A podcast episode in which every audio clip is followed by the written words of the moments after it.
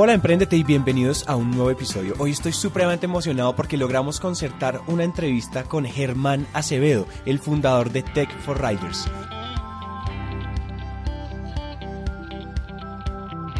Hola a todos y bienvenidos a Emprendete, un espacio para aprender a través de historias. Es un hecho que las historias son la mejor manera de aprender y queremos que aprendan en esos tiempos muertos como el tráfico, cuando hacen ejercicio, en salas de espera o mientras hacen de comer. Esos tiempos ya no son perdidos, son para que aprendamos juntos. Germán, bienvenido. Bueno, muchas gracias por esta invitación. Aquí pendientes de poder dar buenos consejos y malos también a todos los emprendedores que están a punto de lanzarse a, este charco donde pataleamos todos. Donde pataleamos todos, de acuerdo. Yo quiero que nuestra audiencia te conozca, porque nosotros ya llevamos hablando, ya te estoy aquí yo viendo la cara, pero yo quiero es que los emprendedores que nos escuchan te conozcan. Entonces cuéntanos un poquito tu historia y cómo fue, cómo ha sido ese camino. Bueno, el camino es sencillo. Eh, ahorita estoy en un proceso de recuperación de nombre. Durante los últimos 25 años me conocían como el capitán de fragata Germán Acevedo, director de investigación y desarrollo de la Armada Nacional. Yo vengo de trabajar en el mayor sistema de investigación y desarrollo de este país. Para que ustedes más o menos se hagan una idea, el mayor centro de desarrollo tecnológico de Colombia es de la Armada Nacional, se llama Cotecmar. Y pues fuimos oficiales de la Armada quienes en su momento crearon conciencias y todas estas instituciones de investigación y desarrollo que todo el mundo conoce en Colombia.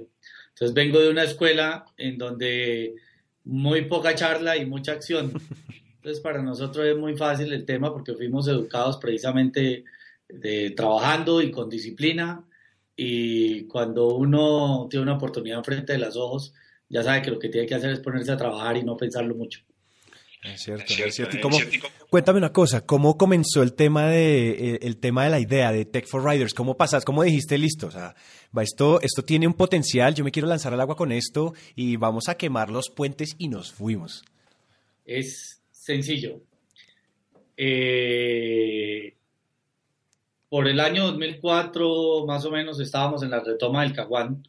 Una de las misiones mías como director de investigación y desarrollo era reducir el número de muertes en combate. Estando ya en la zona, trabajando en todo el tema de las muertes, analizando los casos de emboscadas, combates, minas, todo este tema, pedí que me mandaran todos los levantamientos de cadáveres y la persona que tenía que mandarme los de la zona de combate le dio pereza y me mandó todos los del país del Ministerio de Defensa. Y descubrí allá, en plena retoma del Caguán, que el 70% de las bajas del Ministerio de Defensa eran por accidente de moto. Eh, y pues claro, puse el grito en el aire en su momento eh, y pues quienes en su momento eran ministros de defensa y etcétera, el tema les importó cinco, entonces decidí cogerlo como un tema personal y ahí recibí mi primer incentivo al emprendimiento y fue, coronel, deje de andar pensando pendejadas y es a la guerra y aquí estamos con el mayor centro de innovación para motociclistas que existe en el continente. Salvando vidas, además. Digamos que el cambio, la razón social, digamos, psicológica, emocional, fue un cambio abrupto, ¿no? O sea, dedíquese a la guerra, pero no, mejor me dedico a, salvar vidas. Y quiero añadir una cosa que me gusta mucho, que fue de la entrevista que salió, que salió el martes de, esta semana. Y es que eh, Rafael Achondo, otro emprendedor, nos decía, uno con las ideas se estrella. Eso de salir y decir, quiero ser emprendedor y, vamos a ver qué nos inventamos, no suele ser así. Y yo no sé si, o sea, yo creo que, pues obviamente estás de acuerdo porque es tu historia ahí, pero me gustaría dejar esa lección en como sobre la mesa. Y es que estrellense con las ideas, es cuestión de observar, es cuestión de salir a vivir para en serio encontrar una buena idea. Pues mire, en mi experiencia las ideas no valen un centavo. Lo que valen son las ejecuciones. ejecuciones.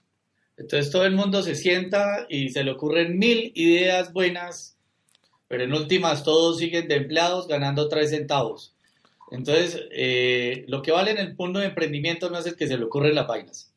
De hecho, no se necesita ser ni cinco creativo. Lo que se necesita hacer es un ejecutor.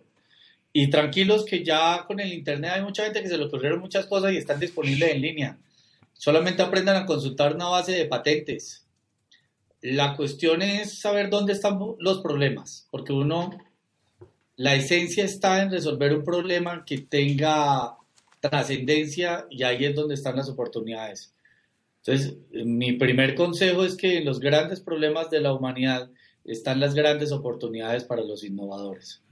Entonces, busquen esos grandes problemas de la humanidad, no le tengan miedo, porque tenemos la misma masa encefálica que los japoneses, los gringos o los europeos. Eh, y hagan, no se sienten a esperar que otros hagan, eh, no critiquen tanto y trabajen. Ese es el secreto para ser emprendedor. Wow, wow, bien, o sea, buen consejo, buena apertura, Germán, te felicito, buena apertura. Bien, tenemos... Soy militar, ¿no? Así que no es que está acostumbrado a consentir, eso es haciendo. Sí, eso es haciendo, bien, eso, o sea, le fuimos echando la carne al caldo de primerazo. Entonces, cuéntame, yo digo que hablemos una cosa, ahorita que estábamos hablando, tú me dijiste que ustedes le deben mucho de su éxito, si no la gran mayoría de su éxito, a una mentalidad de innovación, a pensar que listo, estamos, eh, tenemos, que, tenemos que apuntarle a un problema relevante, pero también tenemos que ser innovadores, porque un problema relevante necesita también la innovación.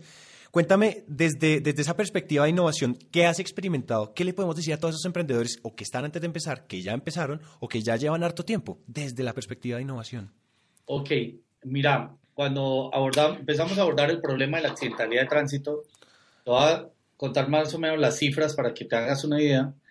Mientras las FARC en sus años mozos, 2002-2003, mataban 290 colombianos, las motos matan 3.200 colombianos mientras siendo el segundo país con más minas quebrapatas en el mundo, las minas causan el 3% de las pérdidas de miembros inferiores en el país, las motos causan el 77% de las pérdidas de piernas.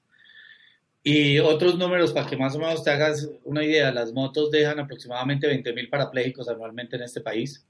Son en este momento la mayor trampa de pobreza un soldado profesional de un batallón de contraguerrillas del ejército tiene 10 veces menos probabilidad de morir que un motociclista, el mensajero de cualquier empresa que le lleva a usted la pizza a la casa. Por ende, los motociclistas en este momento en Colombia son la población de mayor vulnerabilidad. Nosotros cuando abordamos el tema, pues yo venía del mundo de la innovación. Para mí, eh, la única diferencia es que cambié de uniforme, eh, pero el trabajo es exactamente el mismo. Eh, encontramos otras debilidades grandes eh, y fundamentamos esta empresa en cuatro principios. El primero es la innovación, como te decía. El segundo es la ética. Eh, estamos en un país de torcidos donde ser ético, ser honesto y ser íntegro se vuelve la mayor ventaja competitiva. Entonces, el solo hecho de que digamos, ¿sabe qué? Yo no le voy a pagar un centavo de comisión a nadie, a ningún empleado para que me compre. Eso ha hecho que vendamos porque la gente, hay empresas que quieren hacer negocios solamente con empresas éticas y eso es un pilar que tenemos nosotros. El otro pilar es la objetividad.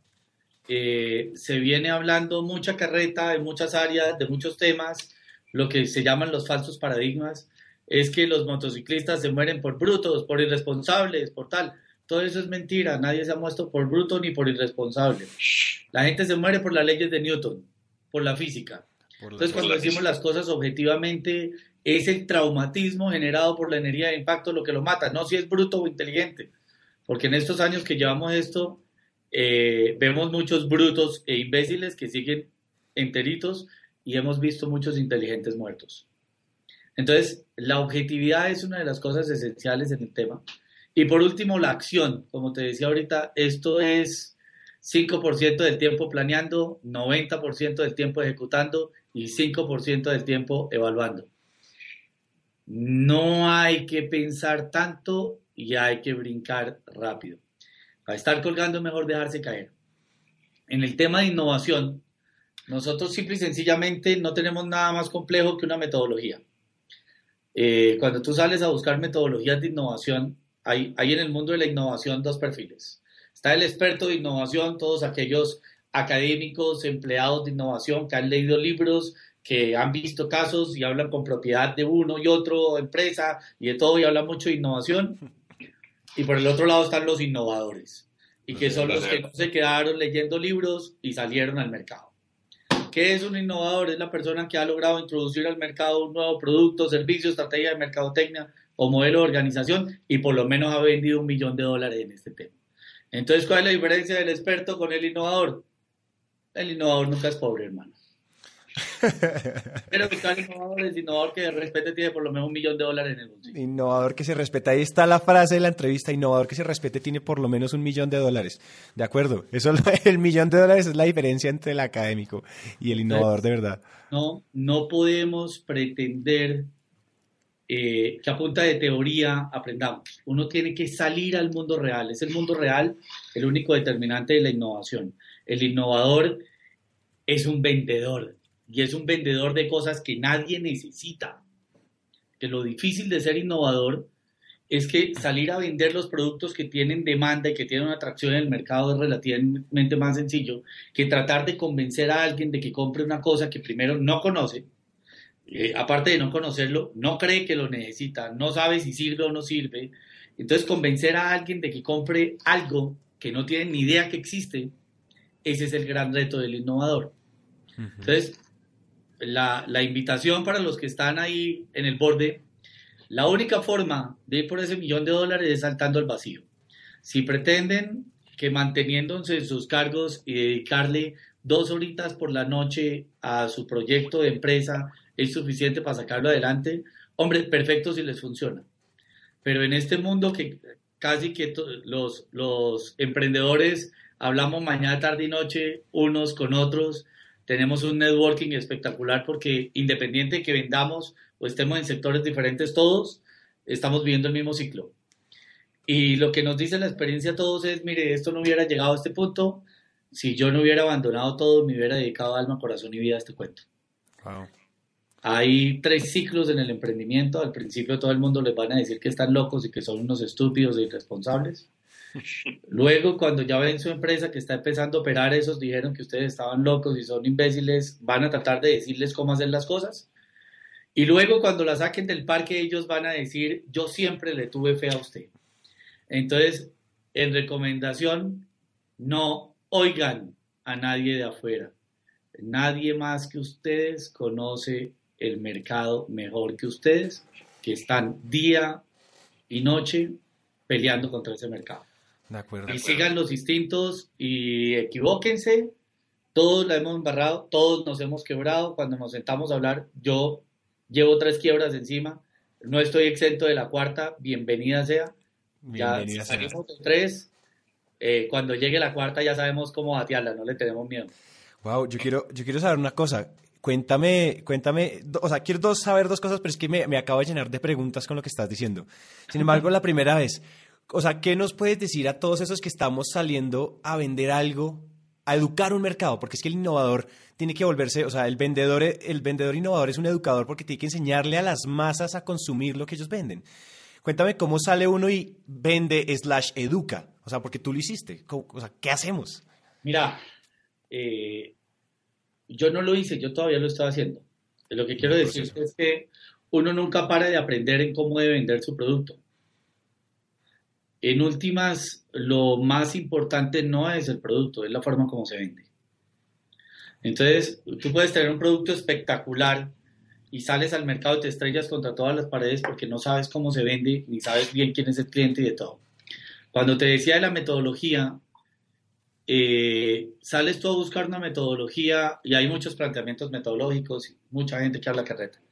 Pero la credibilidad es consecuencia del método. Si el MIT no fuera una universidad sino una nación, sería la onceava economía del mundo. Ellos tienen una metodología de innovación, que es la metodología del MIT, entonces no inventemos tanta vaina.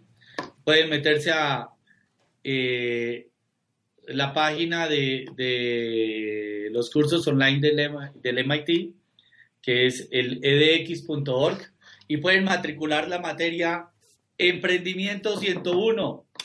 Y esa clase se las va a dar Bill Owlet, que es el man que más sabe de emprendimiento en el mundo. Entonces, no tomen emprendimiento con un profesor cualquiera de una universidad acá que nunca ha sido emprendedor. Tomen la clase con Bill Owlet, que la pueden tomar en línea y el man les va a dar los tips claros para ser emprendedor. Lo primero que necesita un emprendedor es un cliente.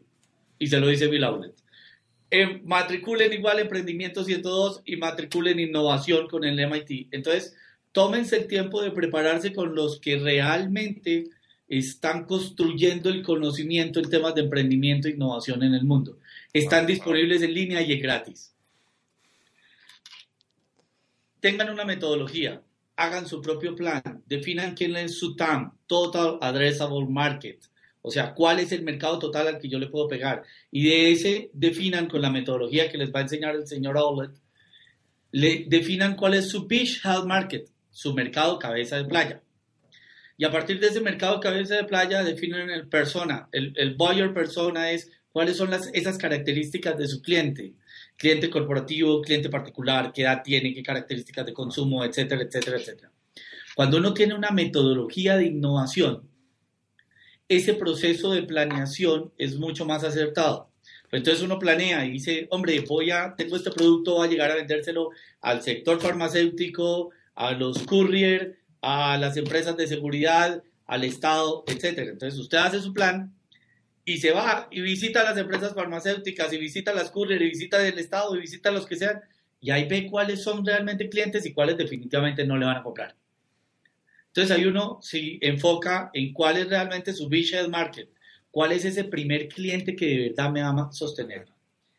¿Quién se quiebra? El que no vende. Entonces, ¿cuál es el secreto de ser emprendedor? Vender. El resto es carreta. Que lo administrativo, que tal vaina de todo, eso cuando uno vende tiene plata y cuando tiene plata puede contratar gente para que le haga todas esas actividades. Pero cuando no vende nada y no tiene flujo de caja, se quiebra. Entonces, el emprendedor, foco en las ventas. Salga al mercado con el producto mínimo viable. Dejen de esperar el producto perfecto cuando tengan algo que se lo compre a alguien diferente a su papá, mamá, hermanos, primos y amigos, ese es el producto con el que usted arranca en el mercado. y ya, y ahí en adelante, hágale que esto es largo. hágale que esto es largo, sí, esto está un camino. Germán, yo, se me está estallando la cabeza. Estas últimas entrevistas que hemos tenido han estado impresionantes y estás votando un valor, un valor impresionante y de parte de la comunidad y del equipo te lo agradecemos porque este es, esto es lo que nos gusta escuchar. Así, caldo con harta carne. Sin embargo, se me ocurría otra pregunta cuando estabas hablando ahorita y es, ¿te has quebrado tres veces? Sí, señor. Una, cuéntanos, porque es que esto podría ser otro episodio solo hablando de esas quiebras. Cuéntame, cuéntame una gran lección, una gran lección que le quieras dejar a nuestros emprendedores, que además seguramente ellos tendrán que quedarse y seguir su camino, pero ¿qué nos puedes dar de eso? Eh, hombre, eh, la primera quiebra que tenemos todos es porque salimos con un producto que a nosotros nos encanta, pero el mercado no le gusta. Eh, entonces uno cree que es una verdaquera y me lo van a rapar de las manos y por eso digo, no se demoren tanto desarrollando el producto salgan a vender lo que tienen, que el mercado les va a decir que le tienen que hacer ese producto. Pero salgan rápido, se enfoca uno mucho en un laboratorio a creer que está haciendo las cosas perfectas y el mercado responde por antojos y por otros parámetros que son muy difíciles de anticipar. Entonces, hagan algo que a ustedes les parezca bueno, salgan y pruébenlo en el mercado antes que nada. Eh, el segundo tema, mucho cuidado con los flujos de caja. Los muy buenos negocios a veces lo pueden quebrar a uno. Entonces yo tuve una licitación que me gané, le vendí y le hice una venta al Estado de unos productos, fue 80 millones y me los pagaron a los 10 meses cuando yo ya estaba más reventado que ya. ya estaba todo mi flujo de caja congelado. Entonces aprendí que vendiendo uno a uno eh, el flujo de caja me funcionaba mejor. Quebrarse es normal, no se asusten.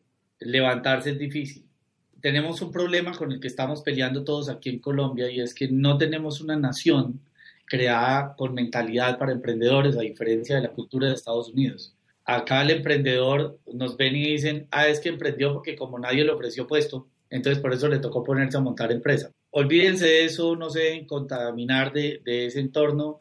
Sus familias con muy buena intención les van a decir, eso mijo, mejor busque puesto y no se ponga a hacer esas cosas pero porque entiendan que la familia le busca a uno el mayor nivel de seguridad. La familia no es muy buena consejera en estas primeras etapas. entonces hay que saber ignorarlos, pero ellos no lo hacen por mal, es que simplemente no entienden que usted se está jugando su vida. Eh, y es algo normal que nos ha pasado a todos. Chévere por aquellos que tienen el apoyo de sus círculos inmediatos, pero no es algo normal. La comunidad juzga muy duro cuando uno se quiebra eso hace doblemente difícil volverse a levantar. Eh, pero sepan que la quiebra es parte del proceso. Entonces yo lo que recomiendo, lo que recomiendan todos, traten de quebrarse rápido. Traten de quebrarse rápido, buen consejo. porque, porque indudablemente eso es conocimiento. Todas esas embarradas que uno hace, que hace mil embarradas, eh, le van a uno dejando un conocimiento. Entonces, lo que diferencia al experto que les contaba ahorita del innovador es que el innovador se leyó un libro, el que leyó, el que escribió el mismo. Entonces, el libro que, que cada uno escribe con su experiencia es el más importante de todos. Eh, traten de aprender de otros, hablen mucho con otros emprendedores. Todos los emprendedores nos colaboramos mucho, todos sabemos en qué estamos, todos nos ayudamos mañana, tarde y noche. Tenemos unas comunidades de emprendedores que nos ayudamos entre todos. Eh, los de más arriba nos van ayudando los que vamos más acá y los que estamos acá vamos tratando de ayudar a los de más abajo y así porque todos compartimos estas vivencias pero lo más importante es manténganse vivos en la dinámica, en la acción, en el mercado, con una mochila al hombro visitando clientes. Eso es lo que realmente caracteriza a un emprendedor. Aparte del jean y tenis, porque aquí nadie se pone corbata. sí, jean y tenis y una mochila al hombro y a tocar puertas y a vender. Yo quiero saber una cosa. Hablamos de la habilidad de vender, que eso es una habilidad supremamente importante. Pero aparte de la habilidad o esa característica de ventas, si tú pudieras elegir otra habilidad junto a esa, con la cual te quedarías decir, o sea, que me borren todo, pero me quedo con dos habilidades, la de vender y otra. ¿Cuál sería esa otra? Uy, eso no hay duda. La constancia. La constancia. Bien. Ya. Sí, de acuerdo. la capacidad de aguantar que el mundo se le está cayendo uno encima y uno ahí.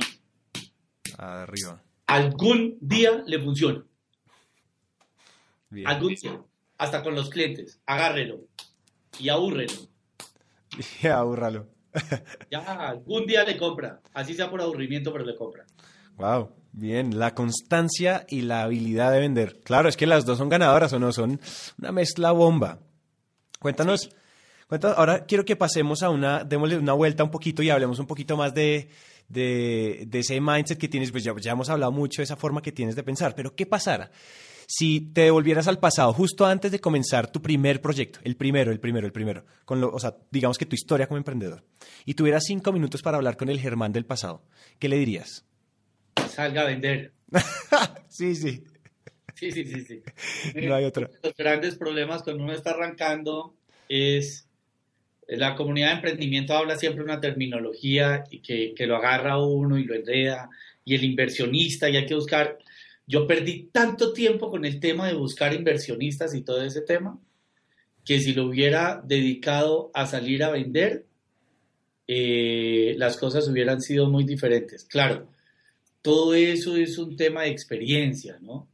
Yo me agoté en ese tema, me aparecieron unos ángeles inversionistas que de ángeles no tenían nada, tenían cola, cachos, tridente y de todo, o sea, unos demonios que me pedían el 60% de la empresa, el 70% de la empresa, y me querían dar tres centavos y no hacer nada. Entonces, esa primera parte en que uno cree que, que la ayuda va a llegar de afuera de forma divina, no es tan cierta. Entonces, yo lo primero que digo es, salgan ustedes a vivir el mercado, échense la mochila al hombro y arranquen a visitar clientes. No pasen un solo día sin visitar clientes. Si eso lo hacen, van a concretar ventas más rápido.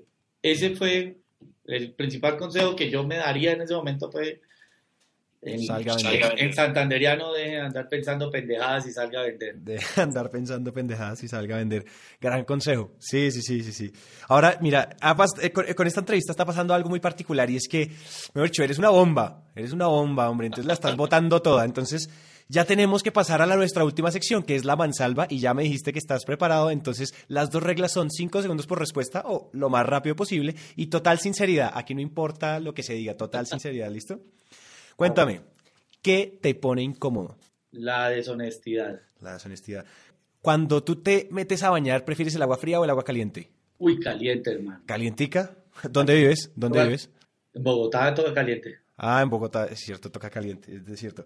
Si pudieras tomarte un café con alguien que en este momento ya esté muerto, ¿con quién sería? Albert Einstein, esa vaina no se duda. No se duda. Cuéntame cuál es tu comida favorita. Las lentejas. ¿Las lentejitas con algo? ¿Solitas? No, con algo. Carne molida, eso es un Carne molida y arrocito. Sí, sí, sí. Cuéntame, ¿qué es lo primero que haces apenas abres los ojos por la mañana? leer el email. Leer el email. ¿En qué piensas apenas abres los ojos por la mañana? ¿Qué voy a hacer hoy? O sea, ¿qué voy a hacer hoy? Leer el email. Esas son las dos cosas. Cuéntame, ¿qué no puede faltar en tu nevera? Coca-Cola. Coca-Cola. Bien. Eso me va a matar un amigo que es el vicepresidente Postón. Eh, sí, ah, bueno. Uy, ese amigo sí. Ese es de los amigos que mata. ¿Qué libro nos recomiendas que te haya cambiado la vida? Uy, hay un libro espectacular de Víctor Frank. Eh, es un psiquiatra, el creador de la segunda escuela vienesa de la psicología. Eh, se llama El hombre en busca del sentido. Eh, es un psiquiatra que estuvo preso en el campo de concentración de Auschwitz y él encontró que cuando las personas le encuentran el sentido de la vida, eh, eso le genera una cantidad de motivos para vivir, etcétera. Se lo recomiendo a todo el mundo. Y en temas de management, el futuro de la administración de Gary Hammer. El futuro de la administración, un gran libro, recomendadísimo para todos. Y finalmente, ¿qué regalo de Navidad nunca olvidas? Eh, uno, y fue cuando liberaron a una tía que estaba secuestrada por las FARC. Ese regalo de, del Gaula se lo debemos toda la vida. Está ahí finalmente, cuéntanos el mejor consejo que te haya dado un tercero, que te haya cacheteado, que haya llegado y ¡pa! Tome su consejo. Eh, el que yo ahora estoy repitiendo como una lora. Sí. andar pensando pendejadas y salga a vender. salga a vender. Perfecto. Germán, no me queda nada más sino agradecerte por una espectacular entrevista. Qué buena charla, qué buen ambiente, qué buena risa. Y nada, o sea, si quieres dejarle algún mensaje final, aparte de dejen de ser tan pendejos y salgan a vender a nuestra comunidad, el micrófono está abierto para que les digas algo si quieres. Bueno, hay, hay, que entender el entorno en el que estamos y todo aquel emprendedor o innovador que salga al mercado tenga en cuenta que se va a encontrar contra unas barreras, así como, como vemos el caso de Uber y como Uber, los taxistas y todo un gremio que tiene un monopolio de corrupción, de ineficiencia y de todo, está peleando para que Uber no pueda entrar al mercado. Todos nosotros cuando nos lanzamos al mercado encontramos a un Uldarico de esos. Entonces, no se queden peleando con Uldarico. Denle la vuelta ¿Por qué? Porque Uldarico lleva muchos años creando sus monopolios de, política, etcétera, etcétera, etcétera. Han tejido esas barreras de entrada al mercado durante muchos años y esas barreras están diseñadas para que nosotros, los emprendedores y los innovadores, no podamos entrar a ese mercado. Entonces, no se queden peleando de frente con Uldarico. Uldarico es muy fuerte, Uldarico tiene mucha plata, Uldarico tiene muchos contactos tengan fe de su producto, de su servicio y métansele por los lados a los mercados que Uldarico desprecia. El único determinante al final del éxito es el mercado. Entonces, no peleen con Uldarico. Simple y sencillamente descresten al mercado. Si ustedes hacen que el mercado les responda, Uldarico tarde que temprano se muere. Wow, espectacular, qué gran consejo. Ahí, ahí los dejamos con broche de oro, nada más sino broche de oro. Muchísimas gracias por haber estado acá y me enorgullece mucho decir que haces parte de la comunidad Emprendete desde este momento en adelante. Muchísimas gracias, hermano. Muchas gracias, Santiago, y lo que necesiten, como, como les decía, los emprendedores somos un clan que estamos dispuestos a cambiar el mundo a partir de las acciones y estoy disponible para todo aquel que necesite cualquier ayuda o algo. Lo único que se multiplica cuando se comparte es el conocimiento y para eso estamos todos los emprendedores. Muchísimas gracias, hermano. Un abrazo y un saludo para todos. Chao. Bueno, muchas gracias.